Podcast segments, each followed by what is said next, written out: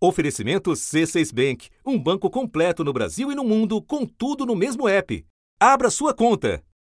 No país que é epicentro da pandemia, a população enfrenta a tragédia sanitária com uma interrupção de meses no auxílio emergencial e os preços dos alimentos em alta.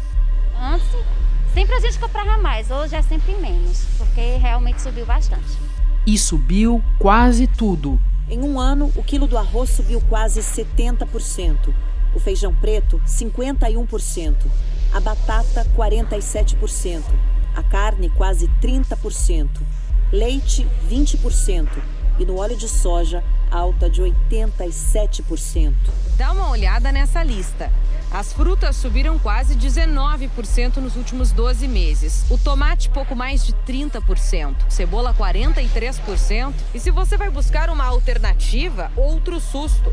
Porco, aves, peixes, tudo mais caro. Insegurança alimentar.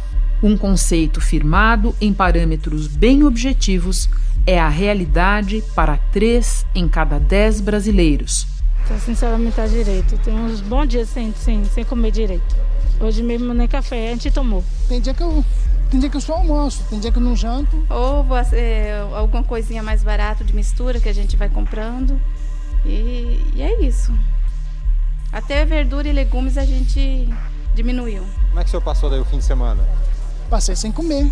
Passei dois dias sem comer. Passei sábado e domingo sem comer nada. Só bebi só café, porque café tinha em casa e eu acabei tomando café. E na minha casa só tem água na geladeira, não tem nada para comer em casa. Eu sei o que, que é passar fome, eu sei que o retrato da uma pessoa é acordar e não ter um café para tomar, um pão para tomar. Porque eu não quero que meu filho passe porque eu já passei. Não quero, quero eu quero que meu filho cresça com uma vida boa. Eu quero fazer tudo ao contrário do que eu já passei.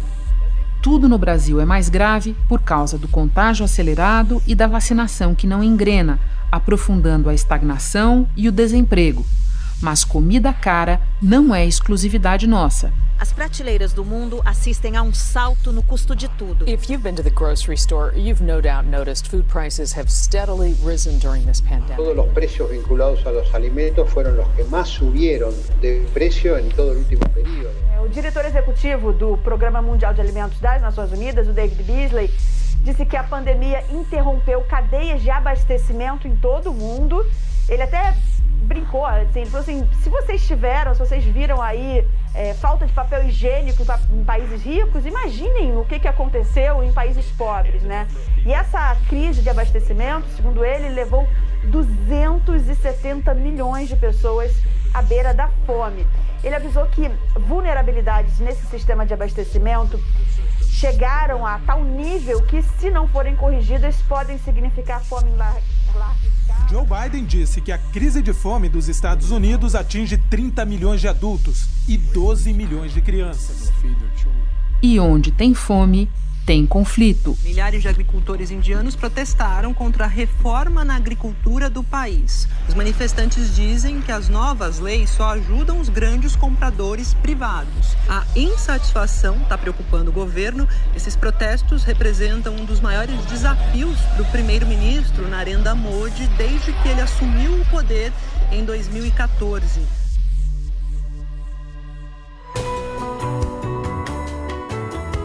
Da redação do G1, eu sou Renata Loprete e o assunto hoje é a alta mundial nos preços dos alimentos e as tensões sociais que ela contrata. Nossos convidados neste episódio são o sociólogo José Eustáquio Diniz Alves, mestre em economia e doutor em demografia, e a jornalista Natália Tavolieri, do Profissão Repórter. Segunda-feira, 22 de março.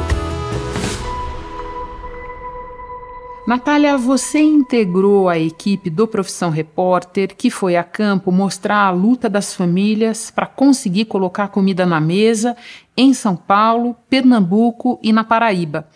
Essa apuração foi detonada por uma ideia que você teve ao observar cenas aqui em São Paulo. Eu te peço que comece contando para nós Que cenas foram essas? A ideia dessa reportagem surgiu é, após uma filmagem que a gente fez na CEAGESP no meio de janeiro desse ano. Foi, um, foi anunciado né, que haveria um dia de doação de kits com legumes, frutas, verduras que sobrassem né, dos, dos vendedores, dos comerciantes lá na CEAGESP. Para ver quem queria para esse lugar, né, para receber esses alimentos, é, quem se interessaria, se haveria gente. E aí, quando, quando a gente chegou lá, é, eu fiquei muito espantada porque era muita gente, muita gente mesmo. Queremos nosso! Queremos nosso! Queremos nosso! Queremos nosso kit!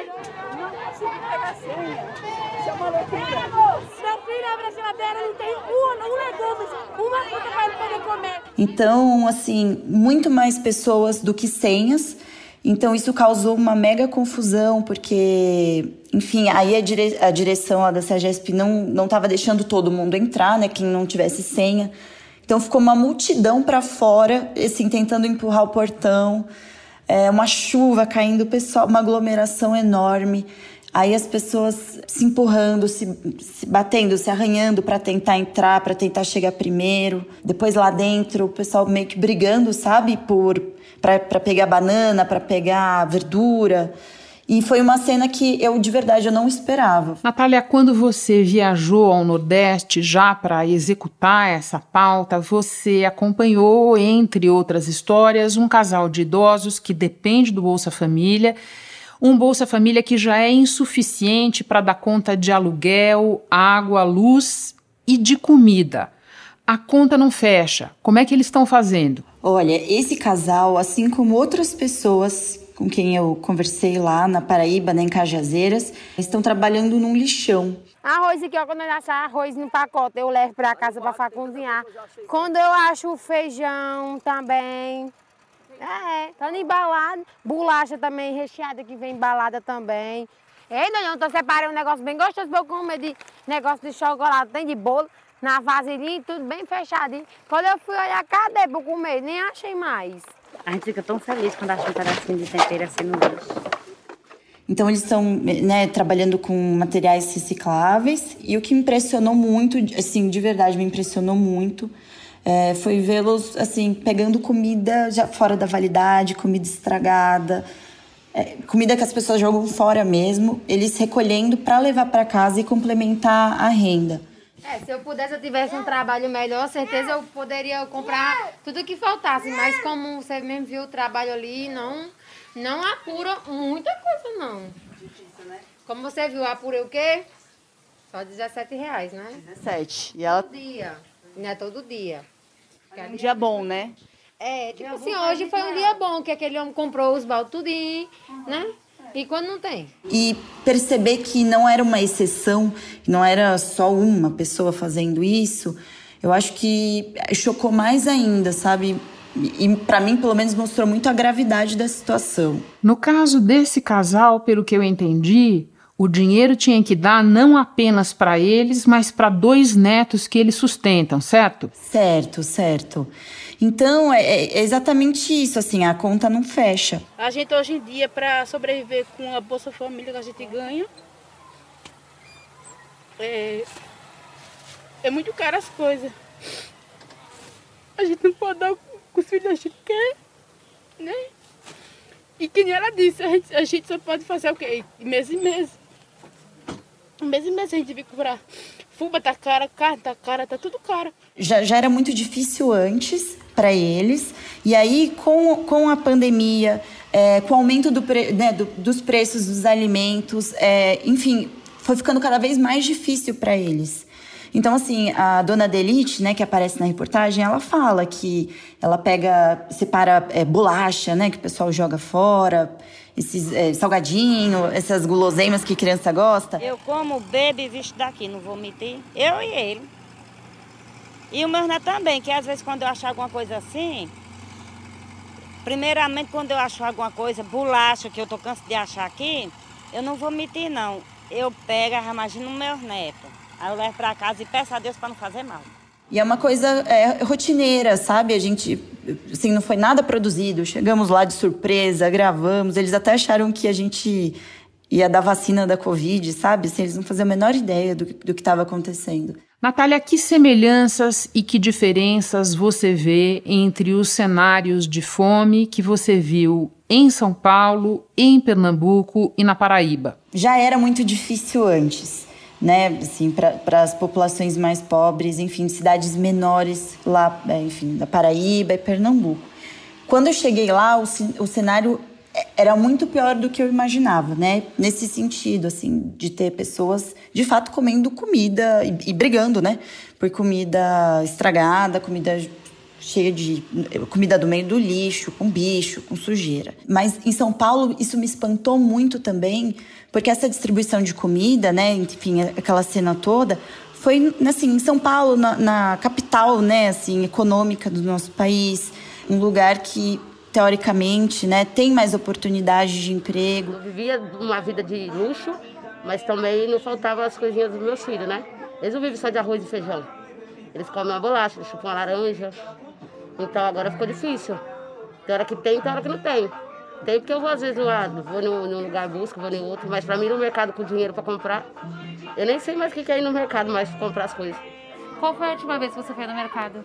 Última vez? Eu fui, eu acho que eu fui no Natal. Por fim, eu quero pegar a tua experiência para tentar entender que momento é esse que nós estamos vivendo agora. Você já fez outras reportagens sobre pobreza e fome no Brasil. O que é que esta de agora deixou para você em particular?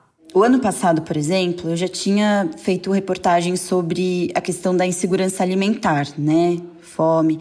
E foi difícil encontrar histórias ou encontrar pessoas que topassem falar sobre isso, porque as pessoas sentem vergonha, principalmente aqui em São Paulo, de vergonha de falar que estão passando fome, que não estão conseguindo, né? Enfim, se sustentar, comprar comida. Assim, eu senti muito isso, esse orgulho, sabe? Enfim, essa vergonha de, de explicar o que está acontecendo. Nessa reportagem agora, em janeiro, né, alguns meses depois, eu já vi uma situação bem diferente, assim, eu acho que um desespero muito maior. Se quiser, eu abro minha casa, você pode ir lá fazer visita. É Sai ver. chuta 4 horas da manhã pra tocar aqui, ó. Passando essa humilhação Só com o dinheiro aí, da passagem, nada na barriga. Não comemos nada Eu pedi uma marmitex para um caminhoneiro que ele deu para os meus filhos comer. Eles comeram e nós olhando.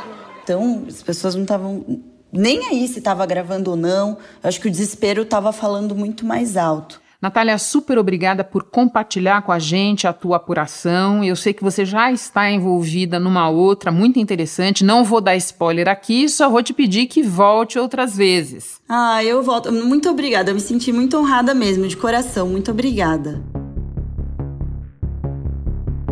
Hora de conversar com o sociólogo José Eustáquio Diniz Alves.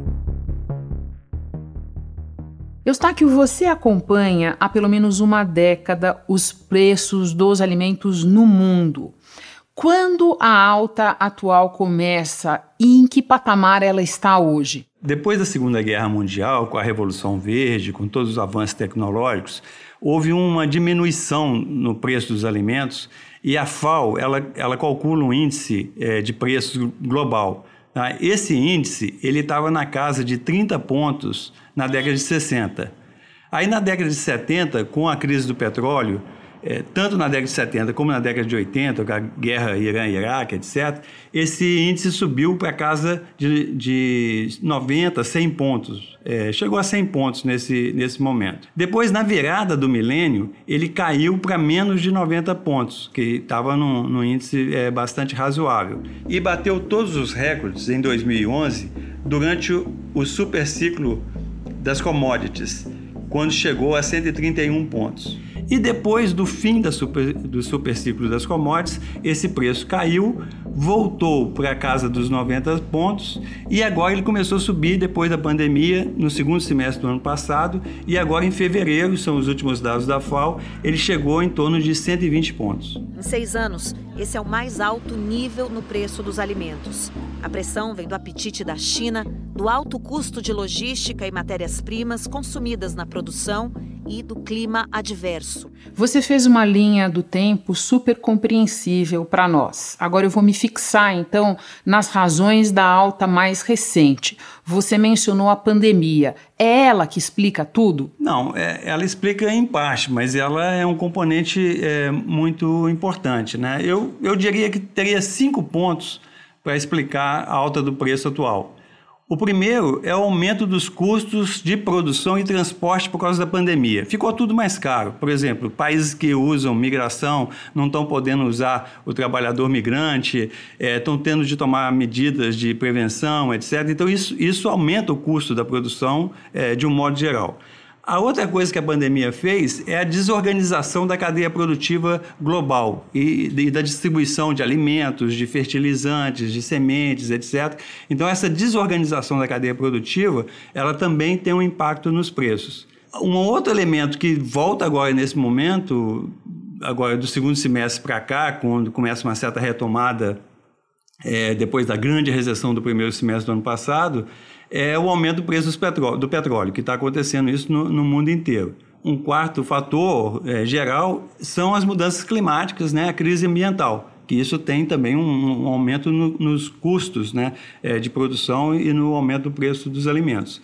E no caso brasileiro, tem um componente é, específico, mas que é um componente muito importante, que é a desvalorização cambial. Tudo que a gente importa fica mais caro, mesmo a gente sendo um grande produtor de alimentos, mas uma série de insumos né, para a produção de alimentos, eles, eles são importados. E, além do mais, como o preço do, das exportações fica mais competitivo, né, muitos produtores preferem exportar do que atender o mercado interno. Eles chegavam aqui, me dá um quilo, me dá dois quilos de uma carne e tal. Hoje em dia, muitos chegam e me dá 50 reais, me dá 30 reais com dificuldade porque só tem aquele dinheiro para gastar com a carne. A explicação para tudo isso é complexa. A exportação de carne para a China aumentou e refletiu nos preços aqui. A desvalorização cambial, no caso brasileiro, ele tem um grande impacto nesse aumento do, dos preços recentes. Eustáquio, recentemente o secretário-geral da ONU fez um alerta ao Conselho de Segurança dizendo que deixar de alimentar as pessoas é uma forma de alimentar conflitos. Existe uma correlação histórica entre escalada nos preços dos alimentos e distúrbios sociais, explosão de protestos. Você pode de novo nos fazer uma linha do tempo e nos dar exemplos dessa correlação? Ô Renata, olha, quando você me convidou para esse assunto, é, neste momento, eu, eu fiquei muito impressionado com a coincidência, porque é o seguinte: no dia 18 de março agora, fez 150 anos do começo da Comuna de Paris. Foi em 1871, né, março de 1871, que começa uma grande insurreição provocada pela fome. Né, e foi a primeira grande insurreição proletária da, da, da modernidade. E em 1871 também, durante a, a Comuna de Paris, foi escrito o hino da Internacional, o famoso Internacional Socialista. E os dois primeiros versos da, do hino eles estão assim: de pé, ó vítimas da fome, de pé, famélicos da terra.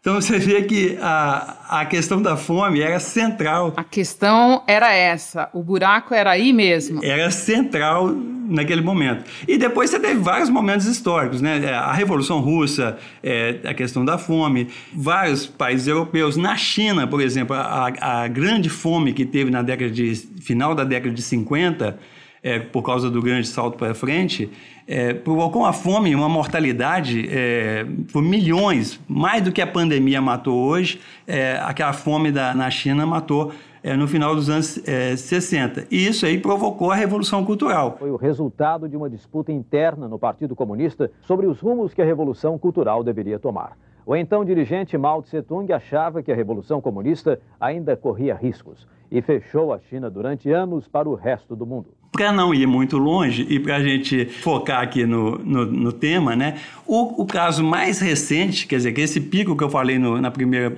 resposta, né? Que em 2011 foi o máximo é, na série histórica é, que a gente tem é, desde o século XX até hoje. E nesse momento aconteceram do, dois fenômenos, assim, duas consequências sérias né, desse, desse aumento. Né? Um foi a guerra na Síria. Tudo começou em março de 2011. Primeiro, manifestantes foram às ruas protestar contra o desemprego, a corrupção e a falta de liberdade no governo de Bashar al-Assad. O Observatório Sírio de Direitos Humanos documentou até agora a morte de 388.652 pessoas na guerra. Quase um terço eram civis. 22.254 crianças.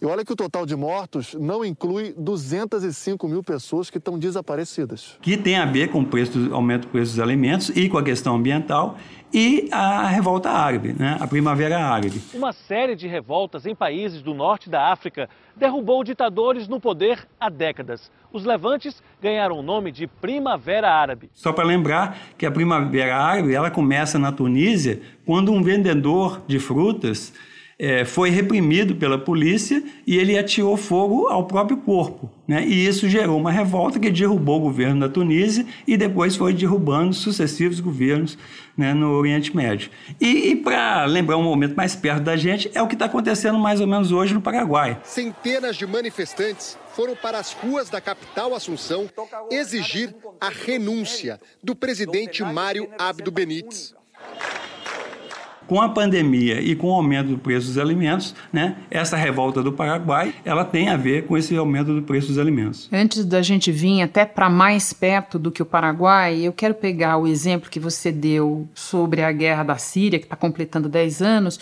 e lembrar que lá na origem você tinha de fato uma disparada de preços de comida, você tinha falta de água e o desastre sírio foi agravado por mudanças climáticas. Você escreveu recentemente que fatores climáticos ajudam a explicar essa situação. Como? Os documentos internacionais aí, por exemplo, do IPCC e vários outros institutos de pesquisa que trabalham com essa área, eles mostram que o, o, o modelo né, hegemônico de produção de alimentos do mundo ele é insustentável. Já é insustentável, sem mudanças climáticas, ele não tem condições dele permanecer do jeito que ele é, é, durante muito tempo. Né? Porque a gente, por exemplo, eu moro no Rio de Janeiro, então eu compro arroz que vem do Rio Grande do Sul, eu compro feijão que vem da Bahia, eu compro esse transporte usando muito combustível fóssil, agrotóxico, é, destruindo é, as matas, etc. Esse sistema já é é, do jeito que ele, ele funciona, ele, ele já é, é insustentável. Quando você inclui né, os eventos extremos, porque as mudanças climáticas ela não acontecem de uma vez só, ela acontece de maneiras variáveis. Então, é, você tem, por um lado, você tem enchentes, inundações, né, chuvas torrenciais, furacões, etc. E, por outro lado, você tem secas, né, acidificação do solo, acidificação dos oceanos, né, diminuição da vida marinha. Então, essas mudanças climáticas, com toda essa poluição e degradação ambiental, ele agrava o preço, porque se a gente tivesse um, um problema alimentar, se fosse no século XVIII, etc., você ia para o mar e pescava. Hoje você não tem nem peixe suficiente para atender a população é, litorânea brasileira. Eustáquio, por fim, Fizemos um pit stop no Paraguai vamos ir para mais perto ainda. Você observa esses fatores de alta nos preços como elemento de pressão social aqui no Brasil? A nossa situação é potencialmente explosiva? Eu acho que sim, porque, veja só, eu, eu escrevi um artigo esse fim de semana que ele começa assim, é, me imitando a música do Gilberto Gil, que fala o melhor lugar do mundo é aqui e agora, eu falei assim, o pior lugar do mundo é aqui e agora. Por quê? Porque o Brasil está batendo todos os recordes. Essa semana que passou, teve 25% das mortes globais né, foram no Brasil. O Brasil tem 2,7% da população é, mundial e está respondendo por mais de é, 2 mil mortes é, por dia, né, que dá quase duas mortes por minuto. Assim, o país teve pela primeira vez mais de 15 mil mortes em uma semana. E além de, de toda essa catástrofe é, é, de emergência né, é, sanitária, é, nós temos também um agravamento das questões sociais e aumento do, do, preço. Antes da pandemia, o número de pessoas vivendo abaixo da linha da pobreza no Brasil era de quase 11%. O pagamento do auxílio emergencial tirou milhões de brasileiros dessa situação. O índice caiu para 4% em agosto de 2020.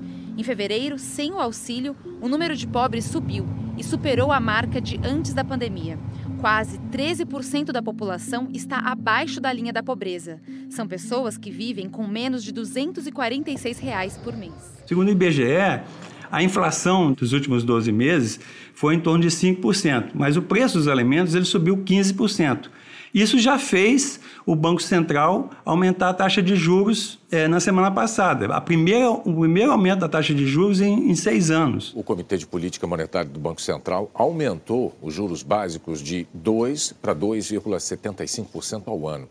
Mais do que o mercado previa. E isso se sinaliza que nós estamos com uma pressão inflacionária muito grande e nós temos uma população que está desempregada, o desemprego aberto está em torno de 14 milhões, mas a, o desemprego mais amplo, né, a taxa de subutilização que o IBGE usa, é, são 32 milhões de pessoas, o auxílio emergencial ele vem muito curto e por um prazo também muito curto, quer dizer, muito pequeno, né? o valor muito pequeno e o prazo muito curto. O governo informou que vai pagar parcelas menores do que as do ano passado. Serão quatro pagamentos de 250 reais a partir de abril. Desta vez, o auxílio será pago a apenas uma pessoa por família. Esse potencial de, de de revolta, ele cresce, porque nós estamos, é, é, precisa só de uma centelha, né? por causa que a gente tem um, um, um barril de pólvora. Sem dúvida. Eustáquio, muito obrigada por essa nova participação no assunto, foi um prazer te receber, bom trabalho. Obrigado, Renata, se cuide e vamos torcer para a gente superar essa situação o mais rápido possível. Como a gente viu neste episódio, são muitos os brasileiros neste momento necessitados de alimentos e outros itens básicos. Quem quiser e puder ajudar pode conhecer iniciativas pelo país na plataforma paraquemdoar.com.br. O link também está na matéria deste episódio no G1. Este foi o assunto podcast diário disponível no G1 e também no Globoplay, Google Podcasts, Apple Podcasts, Spotify, Castbox, Deezer, Amazon Music. Nas plataformas digitais de áudio dá para seguir a gente e assim não perder nenhum episódio. Eu sou Renata Luprete e fico por aqui. Até o próximo assunto.